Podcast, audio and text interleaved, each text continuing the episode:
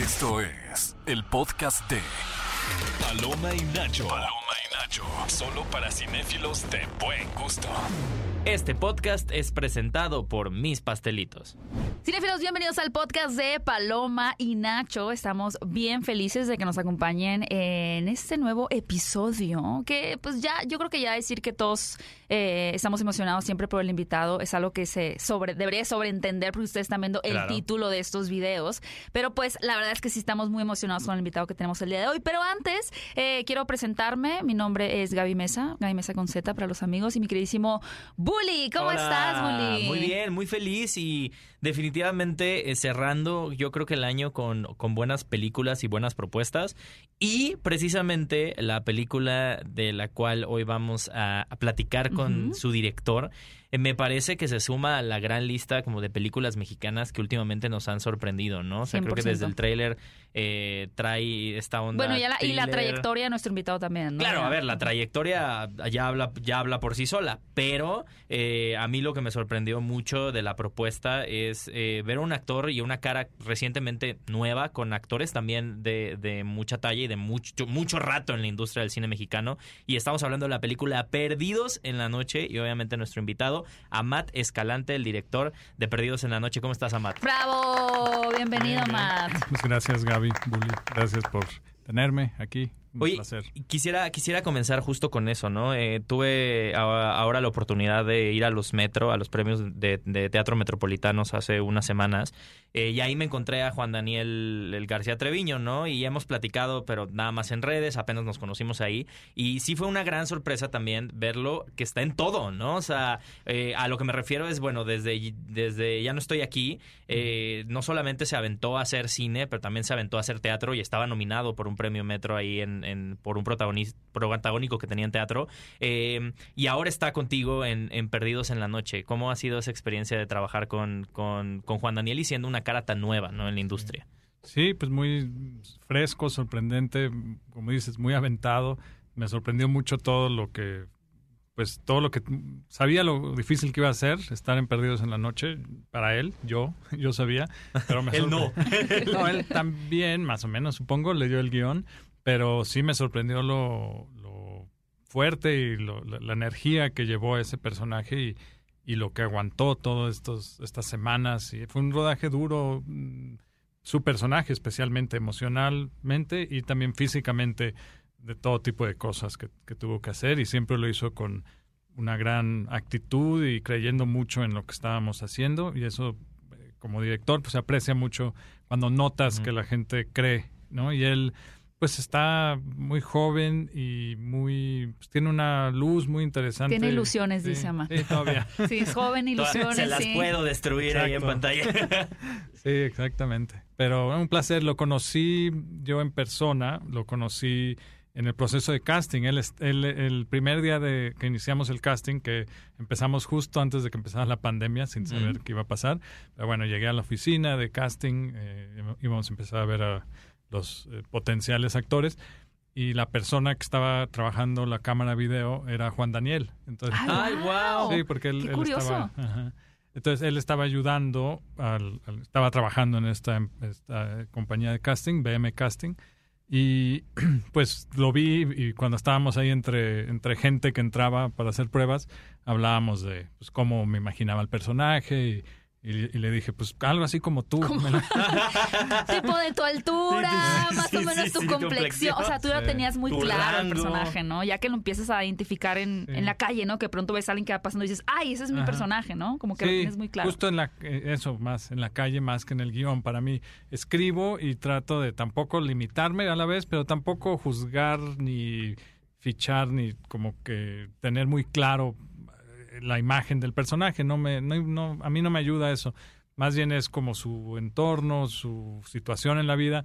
Y la parte de casting para mí es muy inspiradora y creativa porque voy viendo gente que van como pues despertando algo en mí y así va pasando y así voy acumulando las ideas de cómo quiero que sea. Y, y sí, así fue. Y le vas Entonces- sumando, le vas sumando a, a lo que has escrito ya del personaje. O sea, Sí, eres, pues- eres alguien abierto a irle sumando sí, más yo partes. Más que sumar, casi que se elimina para mí, en el mejor de los casos, esa idea que yo tenía eh, de ese personaje y se vuelve una realidad, una persona que va a aportar toda su historia, toda su mirada, toda su voz, literalmente su cuerpo. Entonces, de alguna manera yo mm, requiero matar a ese personaje Wow. de, de- Wow. de- Qué de la página. Entonces, para mí es, es, es emocionante eso y, interesante trabajar así. Oye, Matt, ahorita mencionaste algo que me encanta porque hablaste de la inspiración. Eh, y estábamos hablando antes de empezar a grabar de los escritorios en donde uno puede trabajar parado. Eh, y, y esto lo digo porque eres un director que se involucra mucho con sus películas, ¿no? Desde el guion, la edición, obviamente la dirección, la producción, etcétera.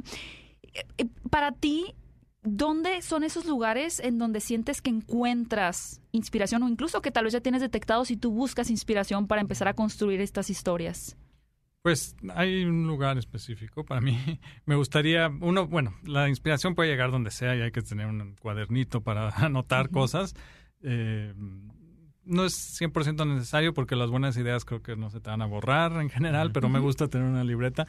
Y lo que he hecho desde que empecé a hacer películas es eh, caminar una montañita que hay ahí cerca de mi casa, en Guanajuato, donde vivo, y voy eh, y me y pienso, pues caminar, subir un cerro te hace, no sé, pensar y meditar, cansarte. Entonces, agotarse también un poco físicamente, entonces empiezas a olvidarte de la vida cotidiana y olvidarte de todos los problemas de alguna manera.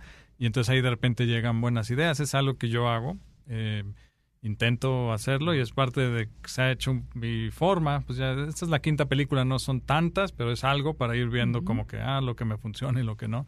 Pero pues en principio, donde sea que uno está, va a llegar esa inspiración. Es nomás no, no meter demasiadas distracciones, ¿no? Que ahora, hoy en día es bien difícil. eh, Con el celular eh, es muy du- duro luchar contra las distracciones y luchar contra los momentos importantes de la vida que tal vez no debes de estar todo el tiempo viendo. A veces las, las cosas se entienden pensando. Este, si todo el momento del día está uno checando o viendo celular, es, puede ser uno peligroso. se tiene que, entre comillas, aburrir. O sea, hay una Sí, magia como sí. en esto que dicen los- en Estados Unidos como wondering. ¿no? O sea, como que eh, cuando El estás a- ausente de, de tecnología o de poder entretenerte, como cuando eres un niño, ¿no? O sea, pues, ¿qué haces? Te inventas un juego con una canica, o sea, la canica es un monstruo, lo que sea, eh, ¿no? Soñar despierto, se puede decir. Yo, por, por ejemplo, uno cuando está pequeño eh, ves formas en las nubes. Ajá. Y eh, bueno, Bueno, yo no- todavía la sigo Ah, pues qué bueno, iba a decir, veo- qué bueno que sí. todavía. Yo creo que es importante seguir viendo esas formas, porque quiere decir que tu imaginación sigue bastante activa y que te estás dando el tiempo. Y eso iba a decir, que si seguimos viendo formas raras en manchas y en nubes, es buena señal Mientras para no la sean demonios nada más, ¿no? Mientras no Sí. tengan cara como... Sí, sí, las películas de gente terror. muerta. ¿Cómo, cómo era? Ahorita me gustó que mencionaste que cuando eres niño y la imaginación. ¿Cómo era Matt niño? O sea, ¿qué tipo de cine veía? O sea, ¿sí empezaste a ver cine como más de autor a una corta edad, por decir a los 12, 13 años? ¿O te fuiste más por el cine popular, Star Wars, cosas por el estilo cuando eras niño?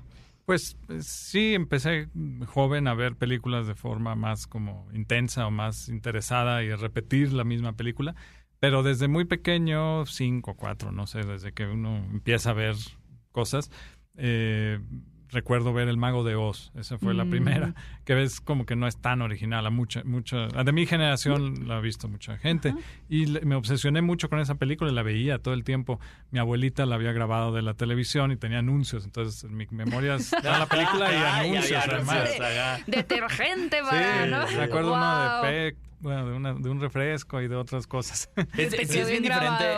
Me creo que encanta. a mí me ha pasado también eso, ¿no? Como, como entender las pausas que había en, las, en la televisión Sí. y darte cuenta de en qué momentos pausaba. A veces me, me pasa que ya veo la película completa y yo, ¿por qué no hubo una pausa aquí? O sea, no que esperar el comercial, pero sabes Ah, sí, sí, cuando que se había a estos negros, momentos ajá. que se iba a negros, ¿no? Entonces, ¿cómo, cómo sí se...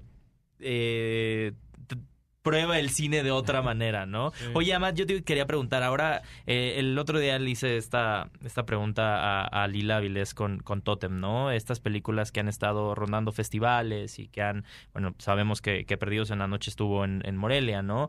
Eh, ¿A ti te pasa esta ansiedad de querer que ya salga? O sea, que para, para dejar de tener este como bullicio de los festivales o, te gusta ese, e, ese inter en el que se está cosiendo en un festival tu película? Pues supongo que de las dos, eh, pero sí, me, cuando me imagino la película y una parte muy bonita es esta parte que va a suceder en donde, eh, de donde es la película y, la, la, forma que el público mexicano... Eh, recibe, la película es muy importante para mí desde que me la empiezo a imaginar, desde que estoy ahí en el cerro caminando. Entonces, esta, esta etapa es, sí hay un cierta, como dices, ansiedad de que ya suceda, eh, por curiosidad también, y siempre es duro, porque pues eh, así es, ¿no? Es una, es una película, las películas estas, pues como las que hace eh, Lila Áviles también, que son muy personales, vienen de una cosa, se expone uno, quieras o no, eh, aunque trates de hacer algo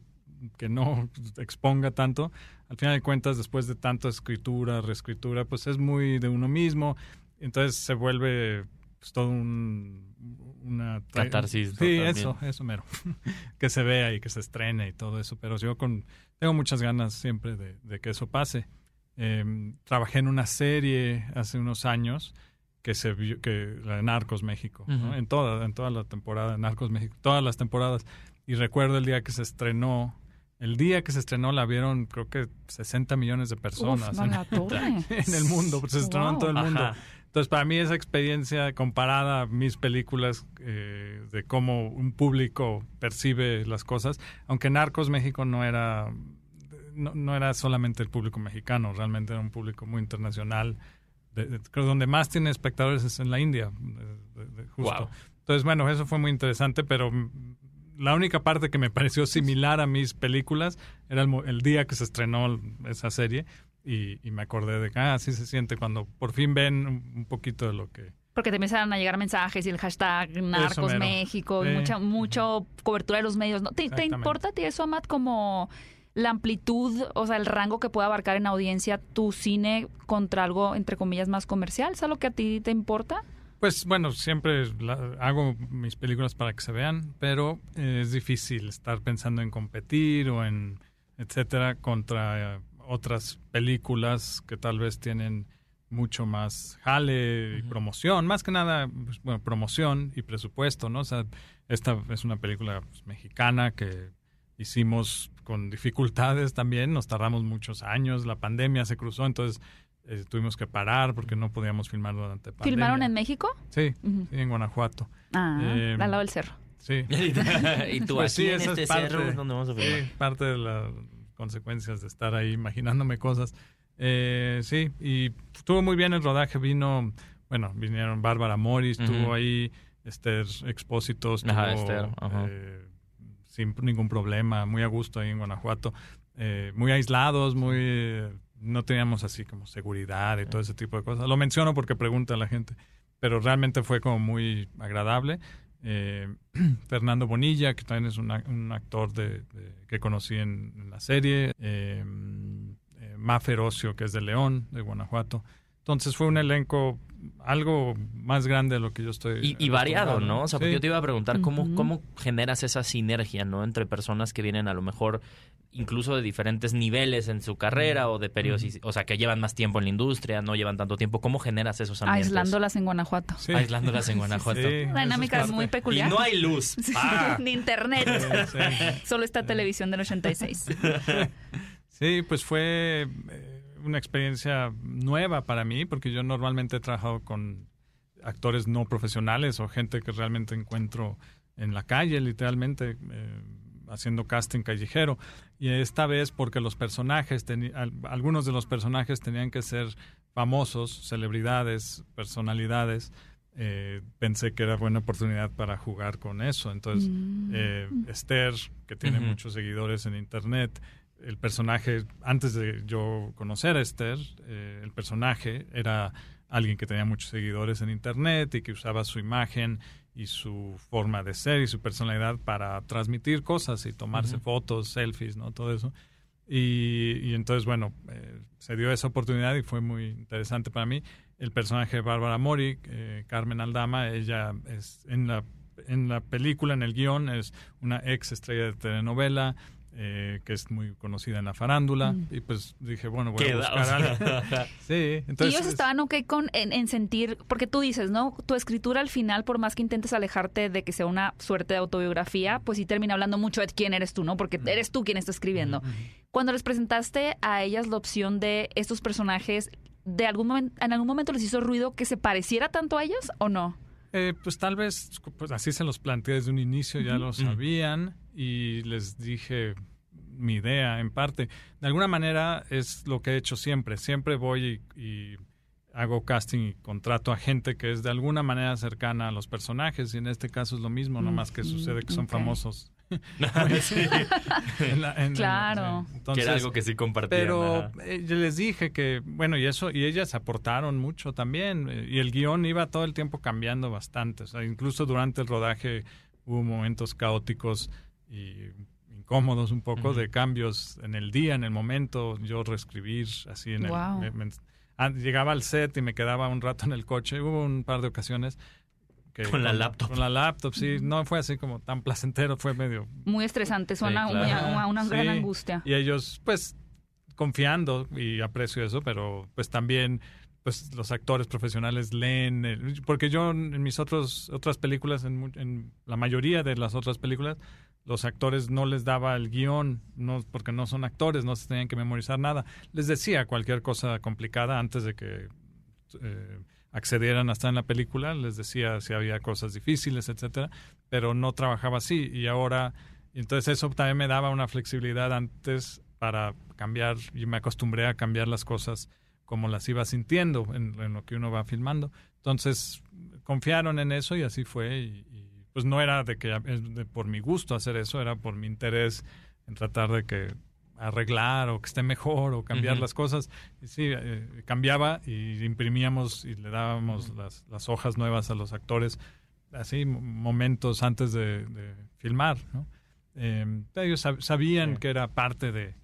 Pues ya estábamos todos metidos ahí. Oigan, cinefilos, ¿a ustedes les gustaría descubrir cuál fue su película del 2023? Pues ahora lo pueden hacer con su cuenta Club Cinépolis e ingresando a mipelicinépolis.com.mx. Sigan las instrucciones y podrán descubrir cuántas películas vieron este año, qué día de la semana es tu favorito para ir al cine, tu género favorito, actor o actriz favorito, sabor de palomitas preferido y por último, tu nivel en Club Cinépolis. Al final ustedes podrán elegir entre tres opciones de pósters creados específicamente para ustedes y conocer el nombre de su propia película. Y amigos, si no tienen cuenta Club Cinépolis, no se preocupen, ya que puedes crear tu cuenta y seleccionar tu información para crear el póster de tu peli 2023. Así que corran a miclubcinépolis.com.mx y descubran su peli 2023 con Club Cinépolis.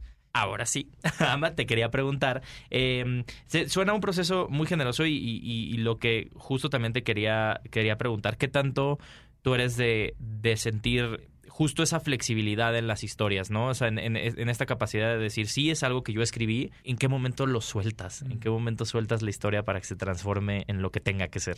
Pues te- eh, como mencionaba, eh, eh, en el casting ya empiezo a hacer eso, yo creo. Como que estas personas les voy entregando la película y también voy entregando la película a la vida, digamos.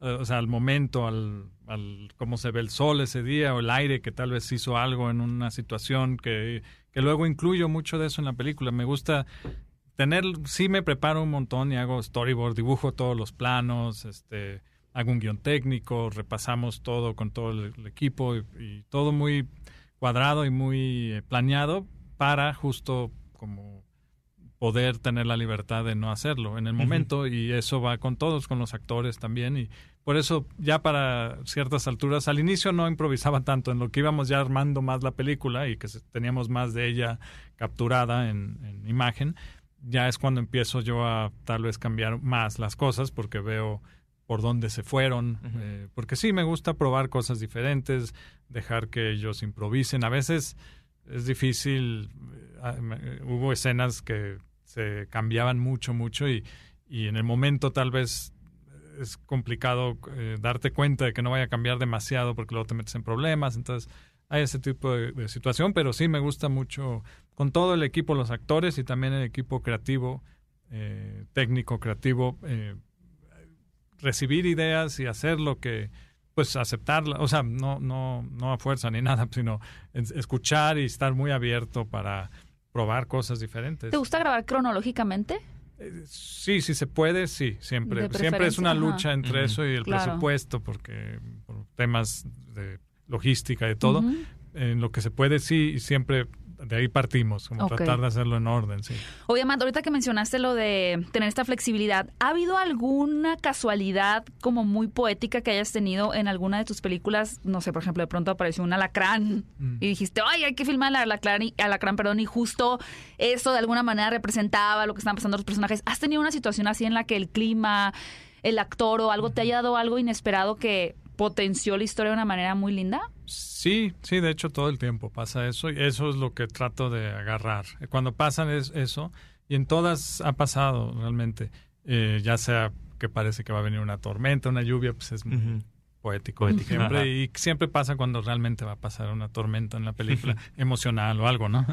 Eh, o, por ejemplo, sí, un final inesperado eh, estoy filmando y veo justo, por ejemplo, en, en Ellie, una, mi segunda, tercera película, ahí eh, tenía un final bastante específico y cuando estábamos filmándolo, eh, la, la, niña actriz y que estaba jugando con un bebé se quedó entre tomas, se quedó dormida en el sofá donde estaba jugando y bueno, se quedó dormida y las ventanas de la casa estaban abiertas, por alguna razón y el aire empezó a mover las cortinas y sin despertarla les, dije al equipo, ah, mira, este es el final, puede ser el final de la película y lo filmamos y ese es el final, por ejemplo, pero así ha pasado mucho y, sí, es, es algo que busco, que entre eh, literalmente por esas ventanas la vida y que afecte y que medio tumba y destruya cualquier tipo de pre cosa preconcebida que pues uno, pues la imaginación de uno mismo está bien, pero es muy limitada.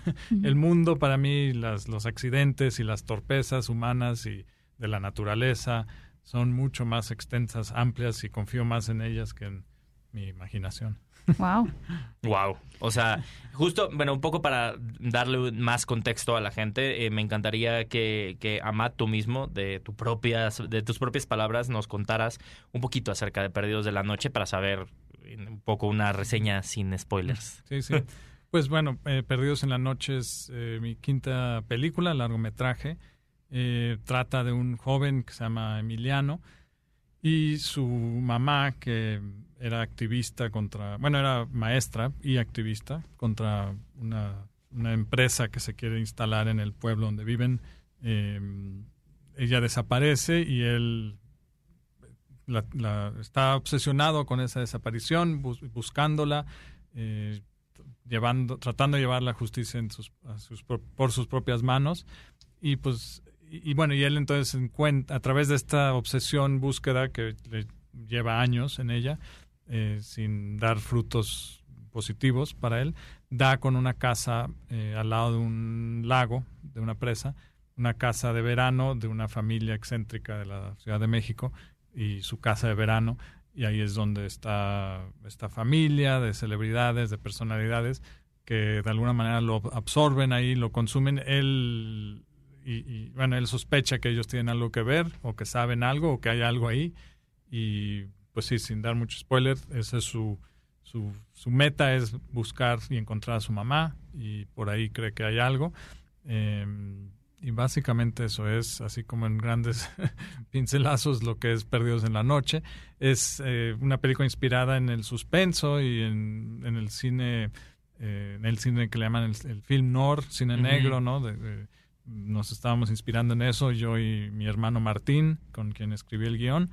Y pues sí, este 14 de diciembre eh, estará en, en Cinépolis, en cines a mí me da gusto que esté en los cines, porque yo voy mucho al cine todavía y aprecio mucho esa experiencia. sí, la verdad, sí.